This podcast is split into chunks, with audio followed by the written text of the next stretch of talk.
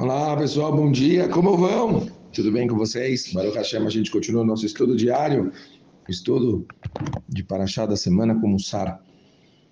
A Parashá dessa semana, a Parashat Lech Lechá, a Parashá onde a gente começa a conhecer a epopeia, a vida de Abraham Avinu, o primeiro Yehudi, a primeira pessoa que mostra conexão verdadeira com Hashem, luta pelos seus ideais, mesmo que o mundo inteiro está vendo as coisas de uma forma diferente.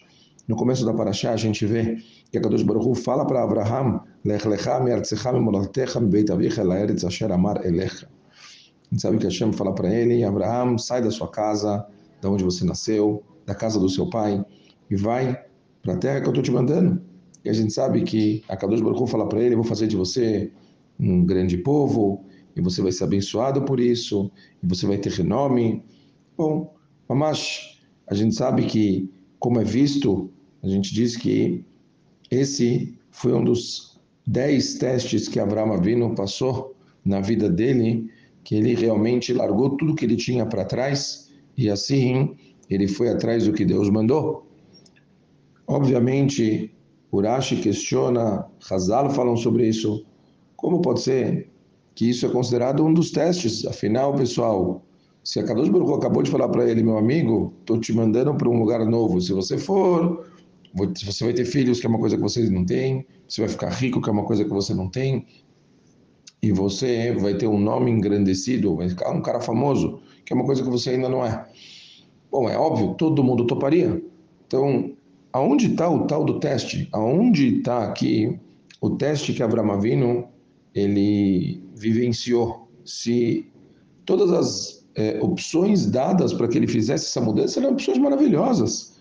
Então, era muito claro que Avraham Avinu ia optar é, e concordar com um teste desses. Aqui, para Moshe Feinstein, ele dá uma resposta impressionante. Para Moshe Feinstein fala, mas é óbvio que ele concordaria, é óbvio que ele concordaria, e não estamos falando agora do, de concordaria porque ele ia receber tudo aquilo. Ele concordaria porque Deus mandou.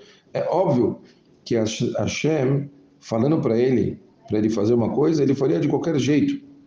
Então, é, por que que especificamente deliberar, delinear ou explicar esses três pontos fariam alguma diferença? Escreve na Moshe Feinstein algo impressionante. Fala que diferença faria ele me dá isso aqui ou me dá isso lá. A Kadosh Baruch que pode qualquer coisa, poderia me dar as mesmas coisas aqui. A Kadosh Baruch também podia me dar o, a, o filho, filhos aqui, dinheiro, renome. Está escrito que, por que não Haran? Por que, que ele não podia dar na casa, onde eu estou, podia me dar as mesmas coisas? É escrito que Abraão Avila não questionou absolutamente nada, mesmo pela lógica toda essa decisão, ela parecia um pouco estranha.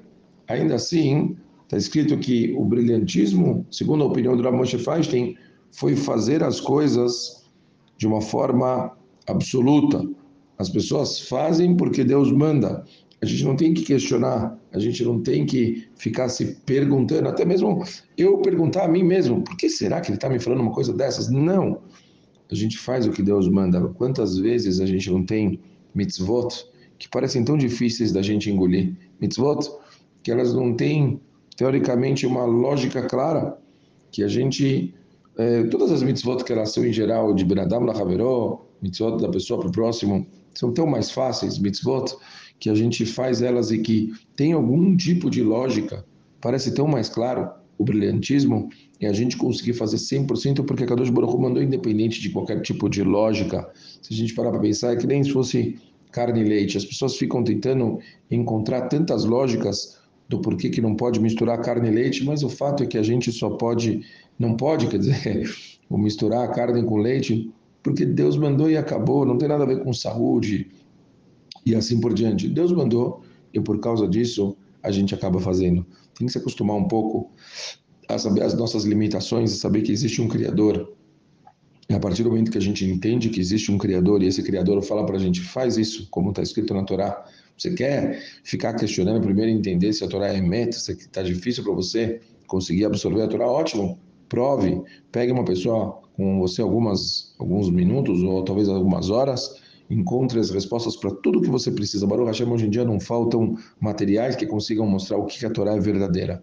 Depois, a partir do momento que você está claro que ela é verdade, que ela foi escrita por Hashem, a partir daí não tem erro. Está escrito, a gente faz. A gente consiga ter forças para cumprir tudo aquilo que a Kadosh Baruch Hu manda a gente sem questionar, sem pensar se talvez está certo ou está errado, ou talvez.